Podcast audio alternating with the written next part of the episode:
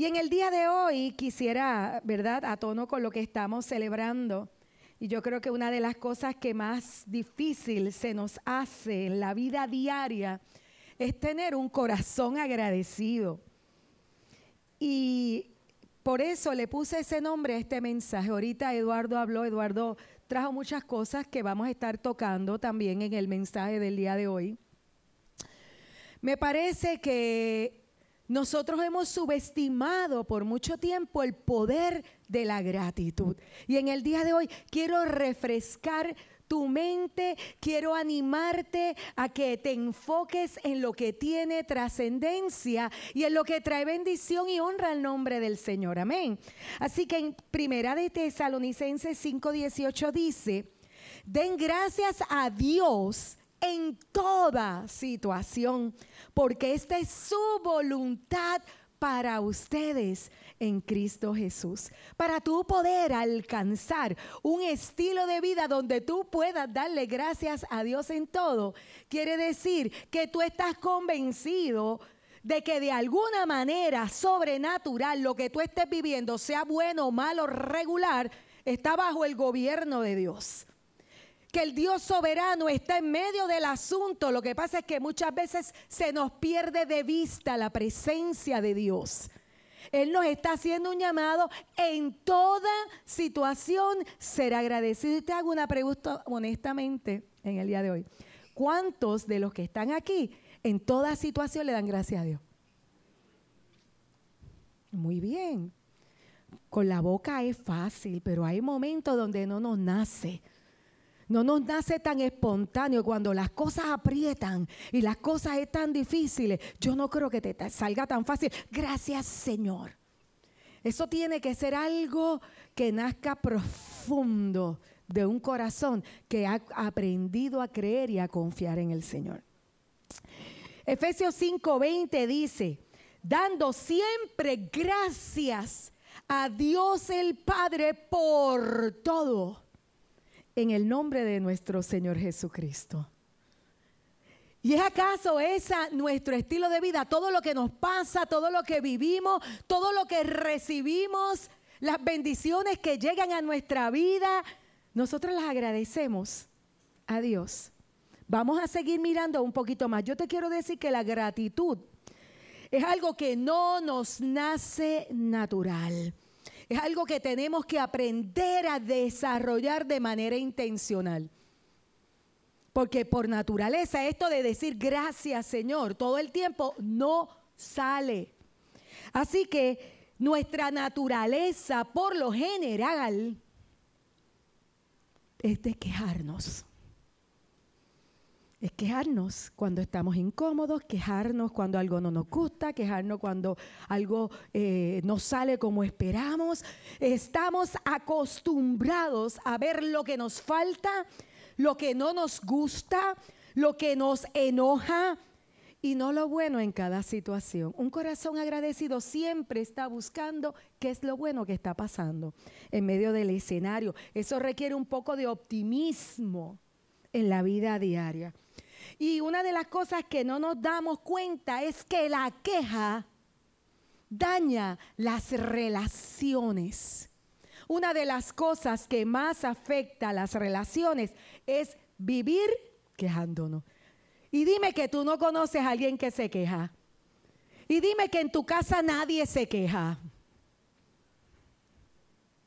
Yo te quiero decir que la queja siempre daña el corazón. Las quejas, aunque tú no te des cuenta, están despreciando la bondad de Dios.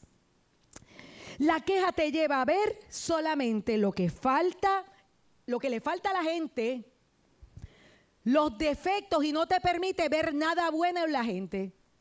Tú lo que ves es solo lo malo. Solo lo malo. Y, yo te, te digo algo más te impide reconocer tus propias debilidades. Porque solamente tu enfoque está en te estás quejando porque aquel no lo hace, porque mira el otro, mira, y, las tuyas. ¿Qué, ¿Y qué tú? ¿Y tú qué? Ahora te hago la pregunta. Y yo te hago una pregunta personal, porque cada uno de nosotros es diferente. ¿Qué haces cuando estás molesto? ¿Qué tú tiendes a hacer cuando estás molesto? Y hay gente que lo que hace es que empieza, estoy molesta y empiezo a quejarme y se haga la porra y mira cómo me pasa y a mí nada más me pasa esto. Ay, este marido mío, este hijo mío, esta hija mía, pero mira cómo no... Y el trapo de perro, mira dónde hizo la gracia. Estamos hablando de la vida, ay, mi jefe, mira con los bonos. Pero ¿y qué cosa? Y, y la realidad es que nosotros tendemos a refunfuñar y a reclamar y a criticar cuando nos da molestia, ¿verdad? Y eso no es solamente parte de, las, de la queja, porque a veces nos quejamos con las actitudes, nos quejamos cuando alguien está haciendo algo o alguien está hablando y tú haces... Tú sabes que eso es una forma de expresar queja de algunas personas y no nos damos cuenta. Pero la pregunta que te hago en el día, en el día de hoy, ¿sabes por qué te sientes incómodo? ¿Por qué estás molesto? ¿Por qué te estás quejando en medio de esa situación? Y nosotros es importante que aprendamos a identificar cuál es el origen de esa incomodidad. Las quejas, tú sabes cuándo nacen. Cuando hay expectativas nosotros nos hacemos y no son satisfechas. Las cosas no salen como yo pensaba que debían salir o debían ser. Así que yo te quiero decir que la vida es compleja, la vida no es fácil y es bien difícil que necesariamente los demás hagan lo que nosotros queremos que hagan y las cosas no van a salir como tú esperas siempre. Tú puedes tener una expectativa y al final es otra cosa. Y te lo digo porque yo me estoy riendo, porque eso mismo me, acaba de pasar ahorita. ¿Y qué tenemos que hacer? Tenemos dos opciones. Dar gracias a Dios por las oportunidades o sentarnos a lamer nuestras heridas. Es que esto me molesta, esto me. Tenemos que escoger la mejor parte, gente tenemos que aprender a valorar lo que tenemos, las oportunidades que Dios pone delante de nosotros. Cuando esperamos algo que no sucede, nos cambian los planes. Cuando quieres hacer algo y tus compromisos no te lo impiden, no te lo permiten, queremos que todo el mundo sepa que eso nos molesta. ¿Cuántos saben? Yo quería ir al cine hoy y me pusieron trabajo. tengo que hacer esto. tengo examen, tengo tarea, qué sé yo. Viraron algo, se explotó un tubo en la casa, no puedo hacer lo que yo quería. Y te quiero decir que esas pequeñas quejas que fluyen en las relaciones diarias tienen un efecto sobre las relaciones porque se transforman en resentimiento. Y el resentimiento daña las relaciones. Y, otra cosa más, tú sabes que, que sin darnos cuenta la queja avanza se convierte en un estilo de vida. Y tú ves gente que desde que tú la ves, ay, tengo hambre, estoy malo, ay, estoy cansado, ay, estoy así. Lo único que te dicen es todo el repertorio de las quejas, de las frustraciones que tienen en el día. ¿A ti te gusta? ¿Tú te sientes cómodo hablando con alguien que lo único que hace es quejarse? Tú no te quejas, ¿verdad que no? No te quejas. Yo sé que no. Y si te quejas, hoy vamos a bregar con eso. ¿Qué es la queja? La queja es el resentimiento o el el disgusto que se tiene por la actuación o el comportamiento de alguien. Y tú, loco por hacer algo, y ay, es que este no acaba, ay, es que esto que me toca al lado, este que trabaja conmigo, o, ese, ese disgusto. Es una reclamación o protesta que se hace ante una autoridad a causa de algún desacuerdo o inconformidad. No estoy cómoda, me siento molesta, estoy bien molesta. ¿Alguien dice eso? Vi una manita tímida que hizo así. Oye, sei valiente. Debemos preguntarnos entonces una vez más si las expectativas que nos hacemos en la vida son reales. porque muchas veces no lo son. Nosotros tenemos que aprender a trabajar con los imprevistos. ¿Sabes otra de las cosas que sucede cuando nosotros nos estamos quejando y la gente no nos hace caso? otra de las cosas que hacemos es que nos hacemos la víctima. Pobre de mí, que siempre. Y él ponemos los absolutos ahí. Y lo que hace ese tipo de actitud que tú asumes es que la otra gente dice, ay bendito, vamos a ayudarla. No es mejor decir, oye, necesito ayuda, ¿alguien me puede ayudar? ¿O te quieres hacer la víctima? Es la forma incorrecta.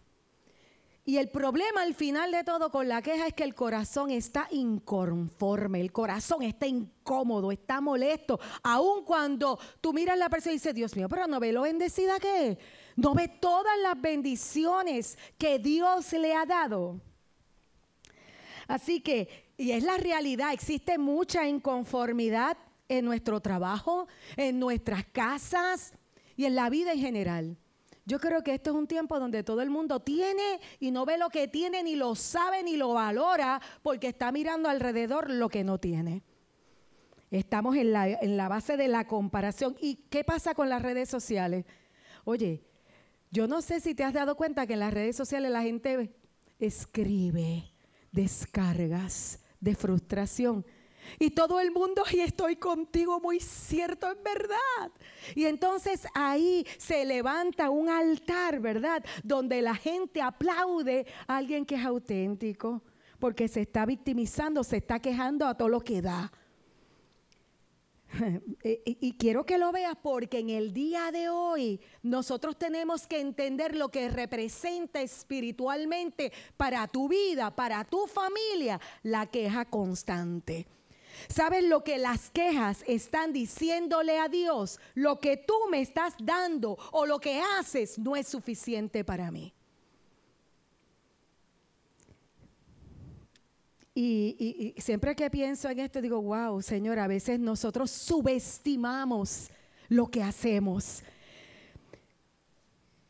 Al final, nosotros estamos tratando de ganar simpatía o llamar la atención de la gente hacia nuestra vida, pero nuestras palabras siempre reflejan nuestro corazón y también son un reflejo de la confianza que tú y yo tenemos en el Señor. Lo que yo hablo siempre va a reflejar dónde está mi corazón, cuál es mi nivel de confianza en Dios. Y hoy te quiero decir esto y lo tengo que dejar caer fuerte. Las quejas deshonran a Dios. Tú eres un hijo de Dios y quizás tú hasta este momento no lo hayas visto como algo grave. Y por eso es que no comprendes lo importante que es tener un corazón agradecido. Pero hoy el Espíritu Santo quiere que nosotros abramos nuestros ojos a las bendiciones y a todo el favor y la gracia que Él ha desatado sobre nuestras vidas. La Biblia dice que las quejas son reclamos sin fe. Y eh, cuando vamos al Antiguo Testamento, en números 14, 26 al 30 dice, y esto estoy hablándote de Moisés allá en el Antiguo Testamento, cuando el pueblo fue sacado a libertad, el pueblo era esclavo. El pueblo vivía sometido a un yugo de maltrato, a trabajos forzados, y el Señor los saca para caminar a libertad, para llevarle una tierra de bendición. ¿Y sabes qué hizo el pueblo todo el camino? Quejarse. Y quejarse, y quejarse, y que el agua, y que el calor, y que el camino, y que dónde está. Y todo el tiempo estaba quejándose, porque no veía lo que Dios estaba haciendo, solo veía lo que le llegaba a la punta de la nariz su opinión personal. Yo digo que muchas veces nosotros vemos hasta aquí y el plano completo lo perdemos de perspectiva, por eso nos quejamos tanto. Entonces dice la palabra, el Señor le dijo a Moisés y Aarón de ese pueblo que se quejaba, ¿hasta cuándo debo tolerar a esta perversa comunidad y sus quejas contra mí? Sí, he oído las quejas que los israelitas tienen contra mí. Ahora bien, dígale lo siguiente. tan cierto como que yo vivo, declara el Señor, haré con ustedes precisamente lo que les oí decir. ¿Qué tú decías? Que yo te tenía abandonado, pues te voy a abandonar. ¿Qué tú dices? Que yo no te suplo, pues yo te voy a dejar de suplir. ¿Qué, ¿Qué tú dices? Que yo te estoy entregando a tus enemigos. Eso voy a permitirlo. Eso es lo que dice ahí. Y dice, todos caerán muertos en este desierto, ya que se quejaron en contra de mí. Cada uno de los registrados que tiene 20 años o más morirá. No entrarán a ocupar la tierra que yo juré darles. Al final lo que estaba diciéndole, yo les di una promesa. Yo empecé a actuar en medio de ustedes. Yo los estoy llevando al lugar de la bendición. Y lo único que hacen es quejarse. Lo que les iba a dar, lo retengo. Y se lo voy a dar a los hijos de ustedes porque yo cumplo mis promesas. Y se lo voy a dar a ellos. Pero como ustedes lo que hacen es quejarse, la queja te aparta de tu promesa. La queja te aparta de tu promesa. Así que, ¿tú sabes qué? Que te invito a que tomes nota de esta frase. La queja te aparta de tu promesa te aparta de tu bendición. Dios dijo de ellos que había, que era una comunidad perversa, o sea, que los encontraba como malos de corazón. La queja les robó lo que Dios le había prometido. Nosotros necesitamos pedirle a Dios que nos dé un corazón agradecido en medio de los procesos. Y hay cosas que a nosotros no nos gustan, y porque que yo diga, ay Dios mío, que yo quejarme me, me roba la promesa, eso a mí no me gusta. Yo no sé si a ti te gusta, pero yo tengo la responsabilidad de decírtelo. ¿Sabes por qué? Porque yo quiero que tú seas bendecido. Yo quiero que todo lo que Dios tiene para ti tú lo puedas alcanzar y disfrutar a plenitud. El agradecimiento es una evidencia de cómo Dios va transformando tu alma. ¿Qué es la gratitud? Vamos a mirar un poquito más la gratitud. La gratitud es el sentimiento que se experimenta cuando una persona estima el favor recibido. No es simplemente decir gracias, es que tú dices, wow, qué tremendo lo que estoy recibiendo, qué tremendo lo que me han entregado. Es entenderlo, ¿verdad? El beneficio es el favor recibido, el beneficio o el servicio que alguien le ha dado. Solo surge de un corazón humilde y suele alcanzarse cuando hemos desarrollado la habilidad de observar, reconocer y apreciar. Muchas veces nos dan, nos dan, nos dan y no nos enteramos porque ni miramos, ni nos dimos cuenta. Porque estamos tan afanados corriendo una agenda corriendo en la vida que no vemos lo que los demás están haciendo por nosotros por amor. El problema es que vivimos concentrados en lo que no tenemos o alcanzamos. No vemos, punto. ¿Cómo yo voy a dar gracias a alguien si yo no ni siquiera me he dado cuenta del esfuerzo que esa persona ha hecho? Así que tenemos que empezar a centrarnos en las cosas buenas. Como decía Eduardo, la gratitud te lleva a hacer un inventario. Y yo creo que es un excelente ejercicio para esta semana y todos los días. Cuando una persona está negativa o está deprimida porque dices que todo me sale mal, no tengo nada, el ejercicio de escribir las bendiciones, por lo menos cinco cada día, trae a tu corazón descanso. Cuando tú empiezas a, dar gracias a Dios, tu actitud comienza a ser transformada. Empiezas a valorar las cosas que tú tomas for granted. Eso requiere de ti que, que hagas una pausa. Y que si tú tienes relaciones con gente, de repente tú digas, wow, no me había percatado cuánto empeño pone esta persona en agradarme. No me había percatado de cuánto se esfuerza para que yo me sienta bien, para ayudarme, para hacerme la vida más fácil. Pequeños detalles que muchas veces pasan desapercibidos, inclusive apagan la llama del amor. Porque si alguien te está amando todo el tiempo y dándote muestras de amor y tú las tomas por dada y nunca las agradeces, esa persona tarde o temprano se va a desanimar Y te quiero decir más, ser agradecido es un sentimiento que tiene siempre una acción. Una persona que está agradecida hace algo. Se expresa con palabras, con obsequios, con detalles, con amabilidad, con afecto. Y de cualquier forma que tú puedas hacer que la otra persona se sienta valorada. Una de las cosas que hace la gratitud es que cambia tu forma de ver la vida. La gratitud, cuando tú tienes un corazón agradecido, la forma en que tú ves todas las cosas comienza a ser transformada.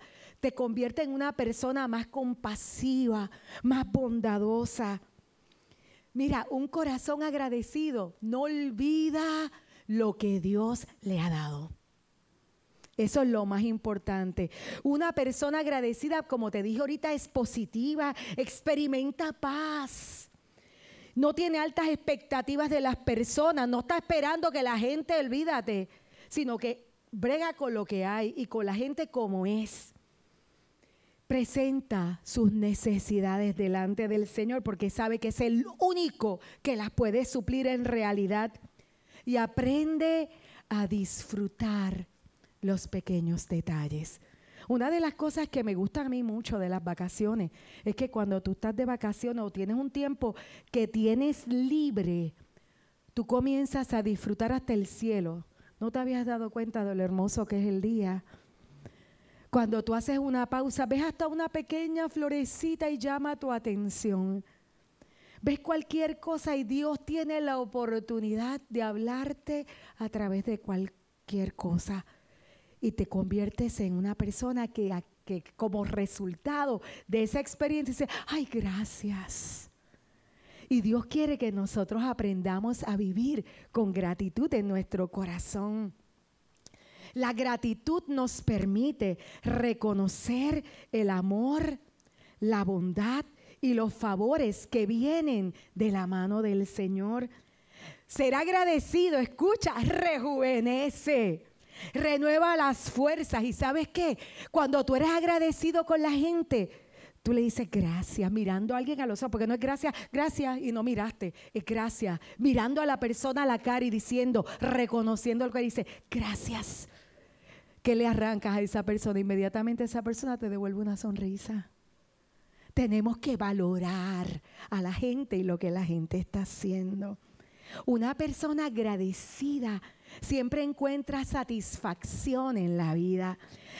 Y no quiere decir que en los momentos difíciles experimente, ¿verdad? Es ese quebranto, pero, pero sí tiene paz en medio de los procesos.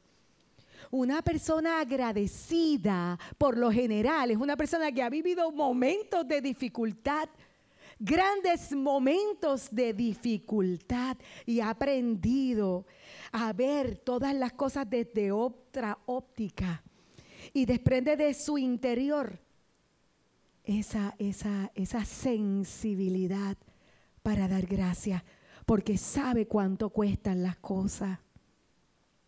Así que yo creo que nosotros tenemos que aprender a valorar la vida con gratitud cuando se tiene mucho, cuando se tiene poco es apreciar lo que tenemos en el momento de la vida.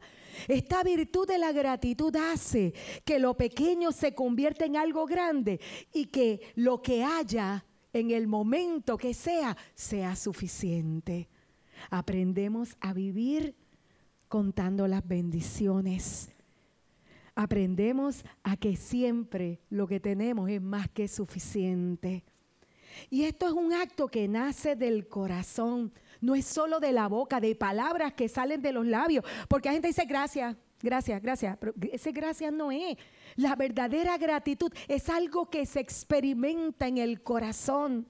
Y esa es la gratitud que transforma la vida, que le da ese sabor de, de, deleite a lo que tú tienes, sea poco o mucho. Es un reflejo de tu corazón. Es algo que sucede en nosotros, es una experiencia. Y, quiero que veamos cómo que, siempre que nosotros somos agradecidos, tenemos la oportunidad de darle gracias a Dios.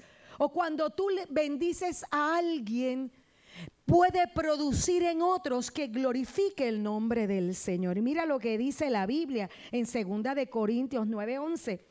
Ustedes serán enriquecidos en todo sentido para que en toda ocasión, viste, enriquecido en todo sentido, quiere decir en todas las áreas de tu vida. Y en toda ocasión quiere decir en todo momento, en las buenas y en las malas, para que en toda ocasión puedan ser generosos y para que por medio de nosotros la generosidad de ustedes resulte en acciones de gracias a Dios. Que la gente por esa bendición de estar cerca de ti, por lo que tú puedes dar o añadir a su vida, le den gracias a Dios. Que eso salga natural. Así que te quiero decir que un corazón agradecido, una de las cosas que aprende es a dar por gracia lo que por gracia ha recibido. Y te quiero llevar ahora una historia de la palabra, ya te tiré la fundamentación. Y con esta historia quiero, quiero recoger lo más importante de la gratitud en este día y está en Lucas 17. Sé que probablemente la has escuchado anteriormente. Esta es la historia de 10 leprosos que Jesús se encontró cuando iba camino a Jerusalén. ¿A qué iba Jesús a Jerusalén? Jesús iba a Jerusalén para qué? Para entregar su vida en la cruz del Calvario para el perdón de nuestros pecados. Ese es el enfoque. Jesús sabe que va a Jerusalén a morir. Y dice, mientras Jesús seguía camino a Jerusalén, llegó a la frontera entre Galilea y Samaria.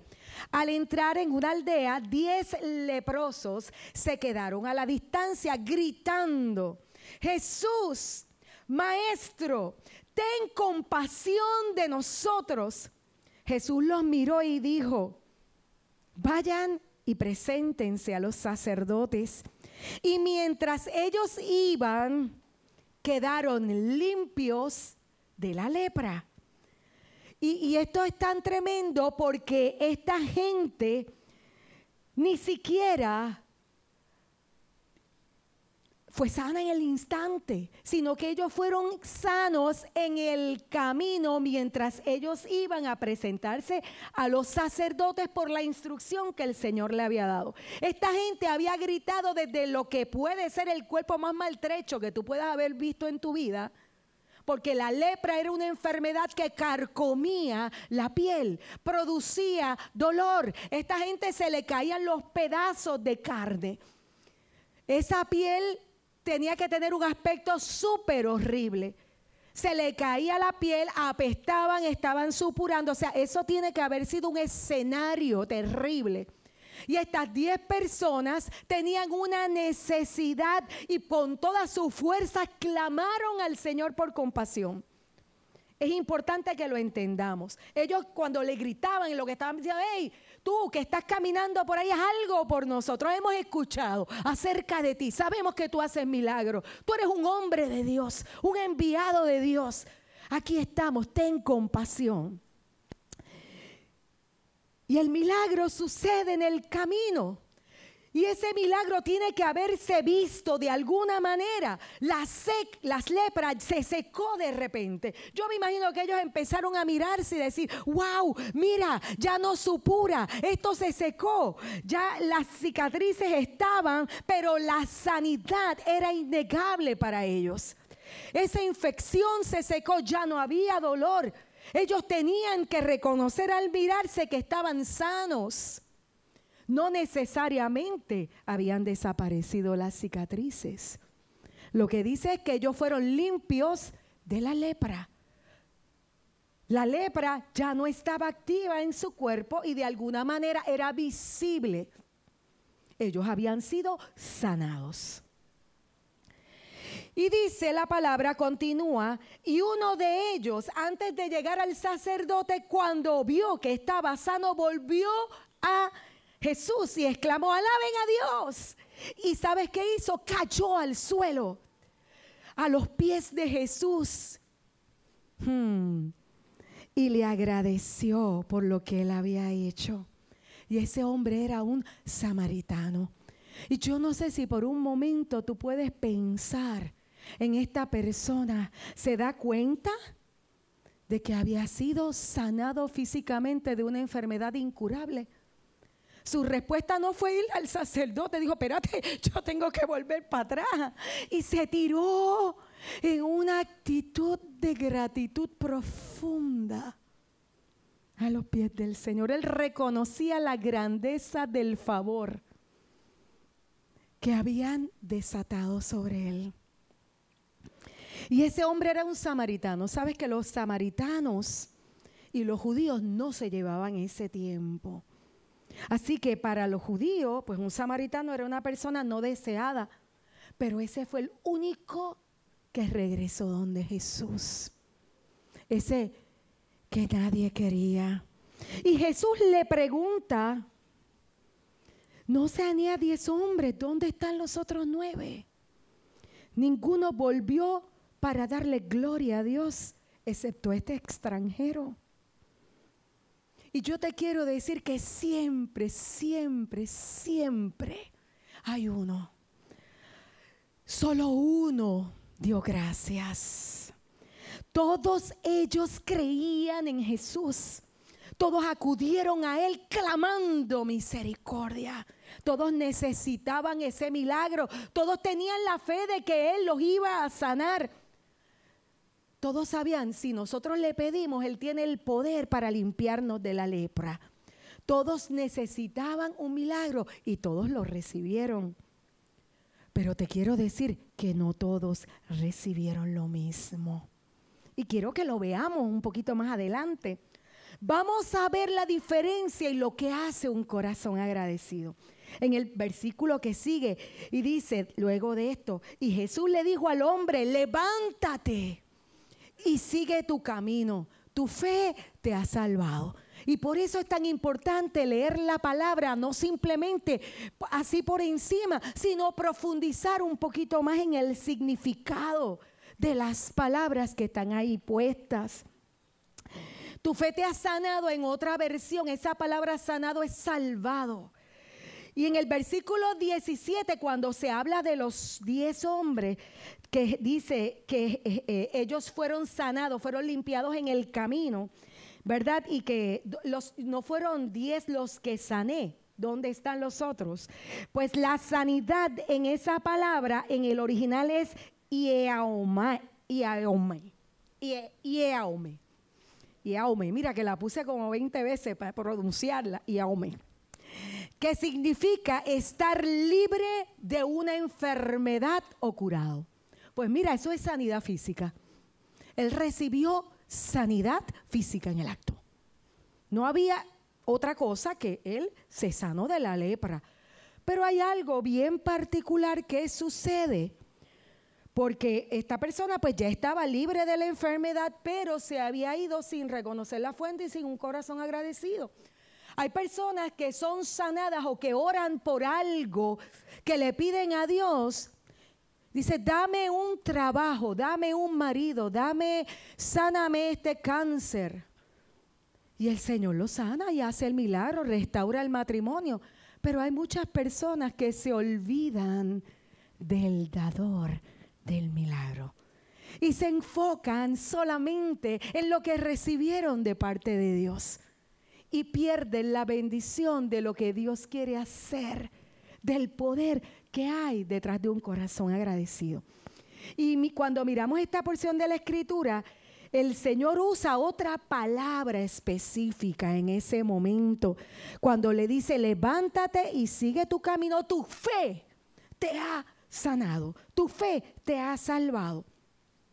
Y cuando vamos al original, esa palabra es sosomai, que es del original, la raíz es soso, que significa salvar, rescatar y restaurar. Es un significado completamente diferente, porque lo que habla es de restauración total del individuo. Es sanidad física, sanidad mental y sanidad espiritual. Es el ser completo que recibe el impacto de la sanidad. Y yo no sé si tú puedes coincidir conmigo, pero en muchos de los comentarios, los comentaristas dicen que los otros cuando se fueron al sacerdote a mostrar que su cáncer, su cáncer, su lepra se había sanado, ellos iban caminando y el que le faltaba la oreja, pues ya no tenía oreja. La lepra estaba seca, pero estaba visoríoco, ¿verdad? No tenía dedo, no tenía pie, no tenía lo que se le había caído en el camino. Pero sin embargo dicen que este hombre cuando el Señor le dice, levántate, tu fe te ha salvado.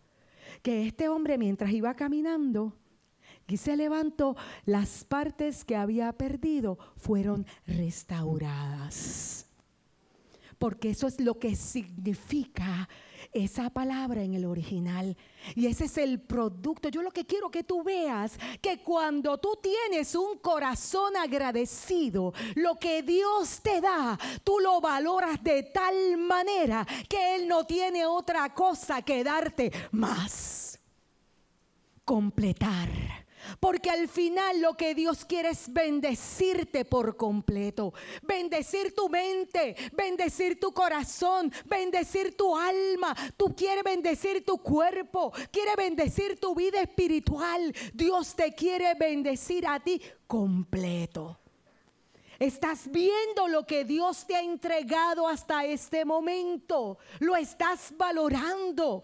Estás contando las bendiciones que Él te ha dado. No todos recibieron lo mismo, solo uno recibió restauración total. Y esa restauración tenía que ver también con la salvación que recibió este samaritano cuando reconoció a Jesús. Yo te quiero recordar que el ladrón viene a matar, hurtar y destruir. Esa es la obra del enemigo sobre la vida del Hijo de Dios. Pero el Hijo de Dios vino a qué? A dar vida y vida en abundancia. Vida plena y abundante. Escucha, vida plena y abundante. Tú la quieres vida plena y abundante. Vida plena y abundante. Te has puesto a pensar lo que es vida plena y abundante. Solo lo tienes cuando puedes disfrutar, cuando te puedes detener, cuando puedes sentarte a observar que hasta aquí te ha traído el Señor y que te ha colmado de su favor, de su gracia, de regalos, de bendiciones, de gente hasta aquí te ha traído el Señor para que tengas una vida plena y abundante. Dice el que me ofrece sacrificio de acción de gracias me honra. Dios honra a los que le honran. Y no es simplemente lo que quiero es que veas, es que eh, eh, la calidad de vida de este hombre ya no iba a ser la misma. El lanzarse, el inclinarse, el irse a los pies de Cristo reconociendo con humildad, con un corazón contrito, la grandeza de lo que había recibido. Hizo la diferencia. Ese es el corazón que Dios está buscando. En Santiago, en el Salmo 51 dice, porque no te deleitas en el sacrificio. Los sacrificios de Dios son un espíritu contrito, al corazón contrito y humillado. Dios nunca desprecia. Esa es la clase de corazón que realmente puede sentir gratitud hacia Dios. Porque entiende la gracia. Lo que me están dando yo no lo merezco. Es una oportunidad de Dios. Es un, corazón que se sobrecoge delante de la presencia de Dios. ¿Y sabes qué? Es ese corazón el que le da gloria a Dios con todo lo que hace. Dios te puede sanar. Y como te decía, Dios puede sanar un cáncer de pulmones porque la persona fumaba y le está dando una oportunidad, pero la persona dice, yo voy a seguir fumando. Y finalmente muere. ¿Qué te estoy diciendo con eso? Dios quiere darte vida y vida en abundancia. Puedes tener un milagro de parte del Señor, pero eso no garantiza que tú tengas la completa restauración. El Señor quiere que tu, tu fe te lleve a vivir completamente restaurado. en todas las áreas de tu vida. Y te quiero decir más porque la clave está nada más en el acto de regresar de este hombre al Señor. Este hombre regresa al Señor y regresa al Señor para conectar con Jesús. Él no regresó para ver, mira, gracias, Sacho, funcionó lo que tú hiciste. No, Él regresó para conectar con el Salvador para conectar con Jesús, para reconocerlo, para rendirse delante de Él. El mayor regalo más valioso que la sanidad que él recibió era conocer a Jesús. Y eso lo mencionó ahorita Eduardo. La gratitud lo llevó a buscar conocer al sanador, el que en ese momento iba camino al Calvario a morir, el que tuvo en su agenda la misericordia y la compasión para detenerse en su jornada. ¿A qué? Para traer sanidad al cuerpo físico, a gente que sufría. Solo uno de ellos lo conoció, solo uno de ellos fue salvo, uno de ellos experimentó por la fe lo que Jesús declaró, que Él vino a buscar lo que se había perdido, que Él puso su vida en una cruz para que tú vivas que Él es el camino que lleva al Padre, que es imposible llegar al Padre si no es a través del Hijo. Que tú puedes conocer la verdad y que esa verdad tiene el poder de hacerte libre. Que la gracia de Dios está sobre tu vida en este día y te alcanza. Que es un regalo que la queja te lleva a olvidar todo lo que Dios te ha dado que Él te ha colmado de favor. El agradecimiento sincero, el verdadero agradecimiento nace de un corazón que sabe pesar lo que ha recibido, que sabe valorar lo que estás recibiendo de parte de Dios. Dios es glorificado cuando nosotros sentimos podemos experimentar esa gratitud en el corazón. Y yo te hago la pregunta, estamos celebrando una semana de acción de gracias que debe ser todos los días, pero yo te pregunto honestamente, en tu corazón tú estás experimentando gratitud por lo que Dios ha hecho en tu vida. Yo no sé si Dios ha restaurado tu familia. Yo no sé si Dios te salvó la vida. Yo no sé si Dios te ha visitado en un momento de dolor, si el Señor te sacó de una cárcel de oscuridad, de depresión, si el Señor tomó tus pedazos y te hizo de nuevo. Pero te pregunto, ¿has experimentado profunda gratitud por la obra de Dios en tu vida? ¿Dónde estás? Yo te hago una invitación. Puedes ponerte de pie conmigo. Para fomentar la gratitud. No esta semana solamente, sino los días que vienen. Te voy a presentar cuatro cositas. Número uno, presta atención a las cosas que te están ocurriendo. A veces no miramos, no nos damos ni cuenta. Vivimos como locos corriendo. Yo creo que es el momento de que tú crees conciencia. Déjame mirar. Hoy es un buen día para mirar. Mira lo que está sucediendo. Va al ritmo. Observa. Aprecia. Hay gente que te está ayudando. Aprécialo. Está más consciente de lo que tú estás viviendo hoy. Tienes que detenerte, como te dije, contemplar, apreciar y valorar lo que te rodea. Yo no sé si estás con tu familia, míralos en esta hora. Mira a tu familia, los valoras. Mírala, mírala a la distancia. Míralo en tu mente si no estás cerca. Míralo, míralo. Los valoras, los aprecias. Le das gracias a Dios porque tienes la oportunidad de tenerlos cercas.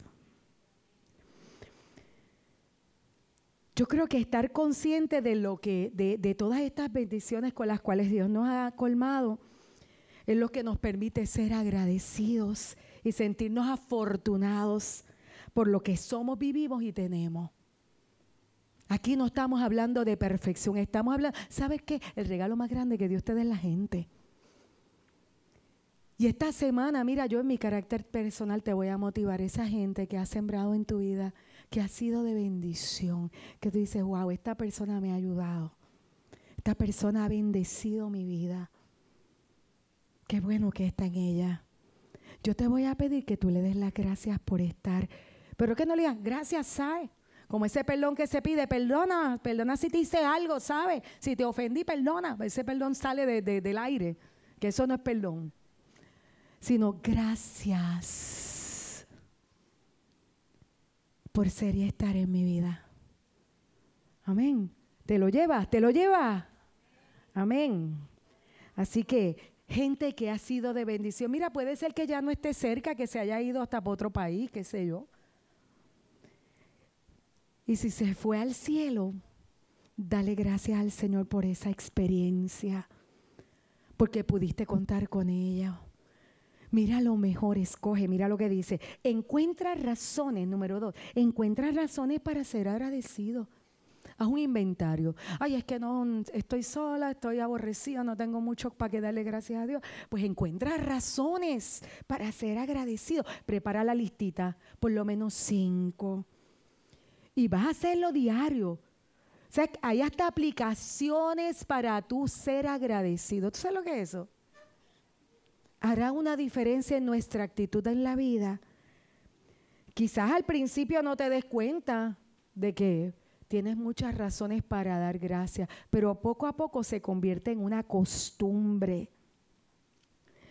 Y es importante que, tú lo veas de esa manera, que empieces a valorar cada detalle. Gracias a Dios por mi casa, gracias a Dios por la mesa donde me puedo sentar a comer, gracias porque abro la nevera y el agua está fría, gracias porque tengo agua limpia y me puedo bañar, gracias Señor porque me baño con agua caliente.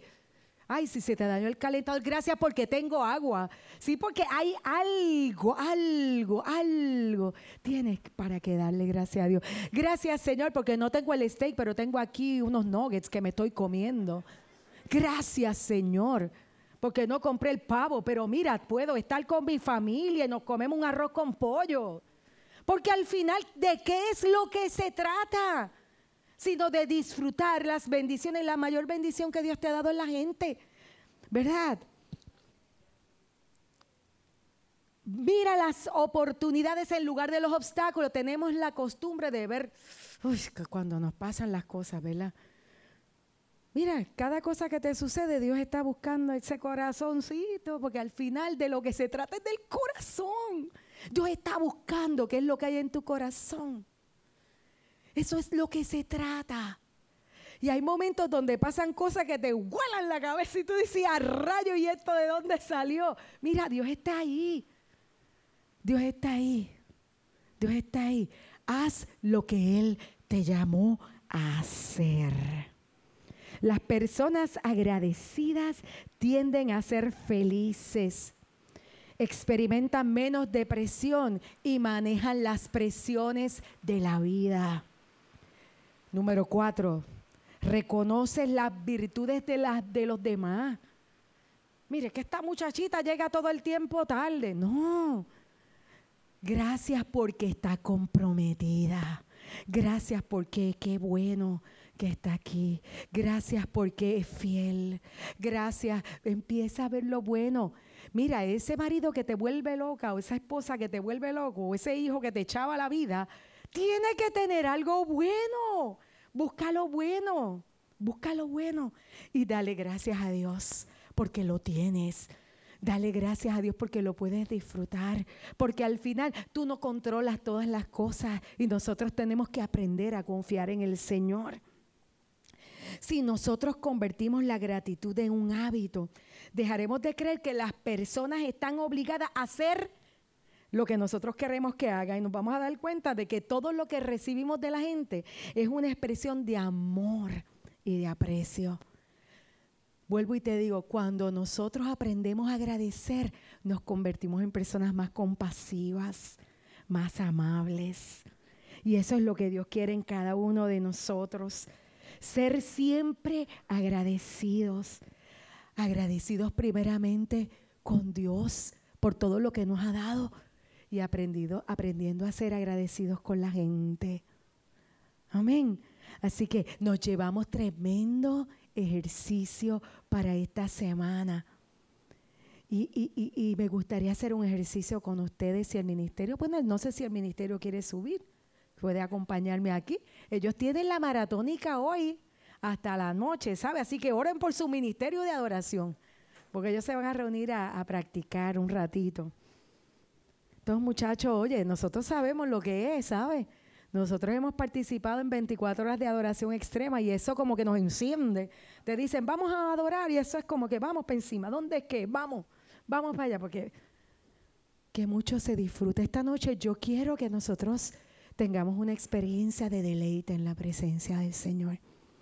Más que cumplir con un compromiso, yo le decía al ministerio, nosotros vamos a hacer lo que somos. Nosotros vamos a dar lo que hemos recibido por gracia. Vamos a, disfrutarlo. Vamos a reírnos juntos, a, bailar entre todos. A esta iglesia le gusta bailar. A esta iglesia le gusta adorar. ¿Dónde están los adoradores de esta casa? ¿Te gusta adorar? Pues vamos entonces allí, mira allí, en el municipio. Esta noche el altar es el municipio. Allí en la plaza de Trujillo Alto. Vaya gente o no vaya, ¿sabes qué? Nosotros vamos a dar un mensaje en la atmósfera espiritual de Puerto Rico. Esta es la isla del Cordero. Hay una iglesia viva que se levanta a reconocer aquel que nos llamó de las tinieblas a su luz admirable. Aquel que es la razón principal de toda celebración en este país. Porque desde acción de gracias hasta Navidad, la razón de nuestra gratitud es el Señor, que nos llamó por nuestro nombre. Es el Señor que extendió de su gracia sobre nosotros. Es el Señor que hizo qué, que nos llamó cuando estábamos sucios y nadie daba un peso por nosotros. Él dijo, ay, este es mi hijo, yo lo limpio, te agarró, te tomó de la mano, te puso un nombre nuevo, te dijo, mío eres tú. Te llamo de las tinieblas a su luz admirable y te quiere restaurar por completo. Ese es el Dios que te ama el que fue a la cruz del Calvario, que no le impidió nada en el camino llegar a cumplir su propósito, su meta, porque tú eras su meta, el amor que él experimenta por ti cada día de su vida, desde la eternidad, es lo que lo llevó a no titubear en cada paso que daba. Yo no sé tú, pero yo me lo imagino bien gráfico, paso a paso paso a paso hacia el Calvario, mirando la cruz con valentía, con determinación. Y en su mente y en su corazón no había otra cosa que gritaba con todo su amor. Es por ti, es por ti, es porque te amo, es por ti. Yo te quiero restaurar yo quiero que tú me conozcas. Yo quiero que tú tengas una relación conmigo. Yo quiero que tú te deleites. Yo quiero que tú no vivas como has vivido hasta ahora, sino que vivas la vida que yo soñé para ti. Esa que yo soñé desde antes que tú nacieras, porque Él ya preparó esas obras desde antes de la fundación del mundo. Él te soñó, Él te pensó. Él te ideó. Él dijo que Él te había llamado por tu nombre. Que Él quiere que tú seas instrumento en sus manos. Que es la mejor decisión que podemos tomar en toda nuestra vida. Es un regalo tan grande y tan grande que no lo merecemos. Entregó por gracia es por gracia. Y ahí donde tú estás, cierra tus ojos y dale gracias a Dios. Dale gracias a Dios por el regalo, el mayor regalo que es su Hijo Jesús. El mayor regalo es la salvación. El mayor regalo es el acceso a la vida. Oye, oye, porque antes estabas muerto y Él te abrió una puerta para darte acceso a la vida. Y yo no sé si recuerdas cómo era vivir como muerto. Pero el Señor te llamó, extendió sus dos brazos y te abrazó y te acercó a su corazón. Y en este día el Espíritu Santo está en este lugar para que recuerdes de dónde Él te sacó. Para que recuerdes lo que Él ha hecho contigo. Para que recuerdes cuántas oportunidades Él te ha dado por amor. Hoy Él te abraza. Hoy el Espíritu Santo te abraza para que sientas el abrazo de Cristo. Que experimentes ese amor, ese amor precioso, ese amor verdadero, ese amor profundo, ese amor con el cual nadie antes te amó y nadie jamás te amará. Ese es el amor auténtico. Ese es el amor de verdad. Y hoy el Señor te abraza y desata sobre ti nuevas fuerzas y te permite recordar por un segundo de dónde Él te sacó.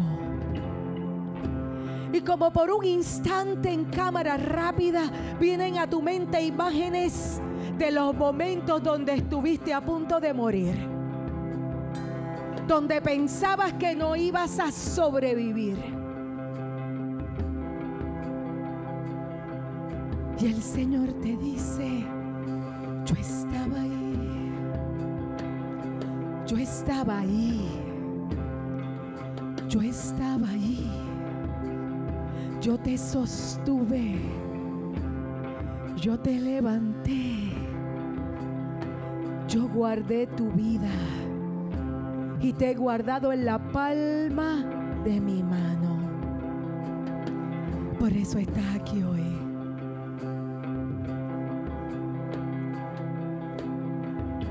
Gracias Señor. Gracias por la vida. Gracias por la verdad. Gracias por la libertad. Gracias porque tú nos llamas a vivir en libertad. Gracias porque hay una vida gloriosa que tú has preparado para tu iglesia. Gracias, gracias, gracias. Tienes gracias en tu corazón para Dios. Abre tu boca y dale gracias. Que se escuchen tus acciones de gracias. Gracias, gracias, gracias. Gracias, gracias, gracias papá. Gracias Jesús. Gracias, gracias, porque tu amor está sobre nosotros. Gracias. Gracias.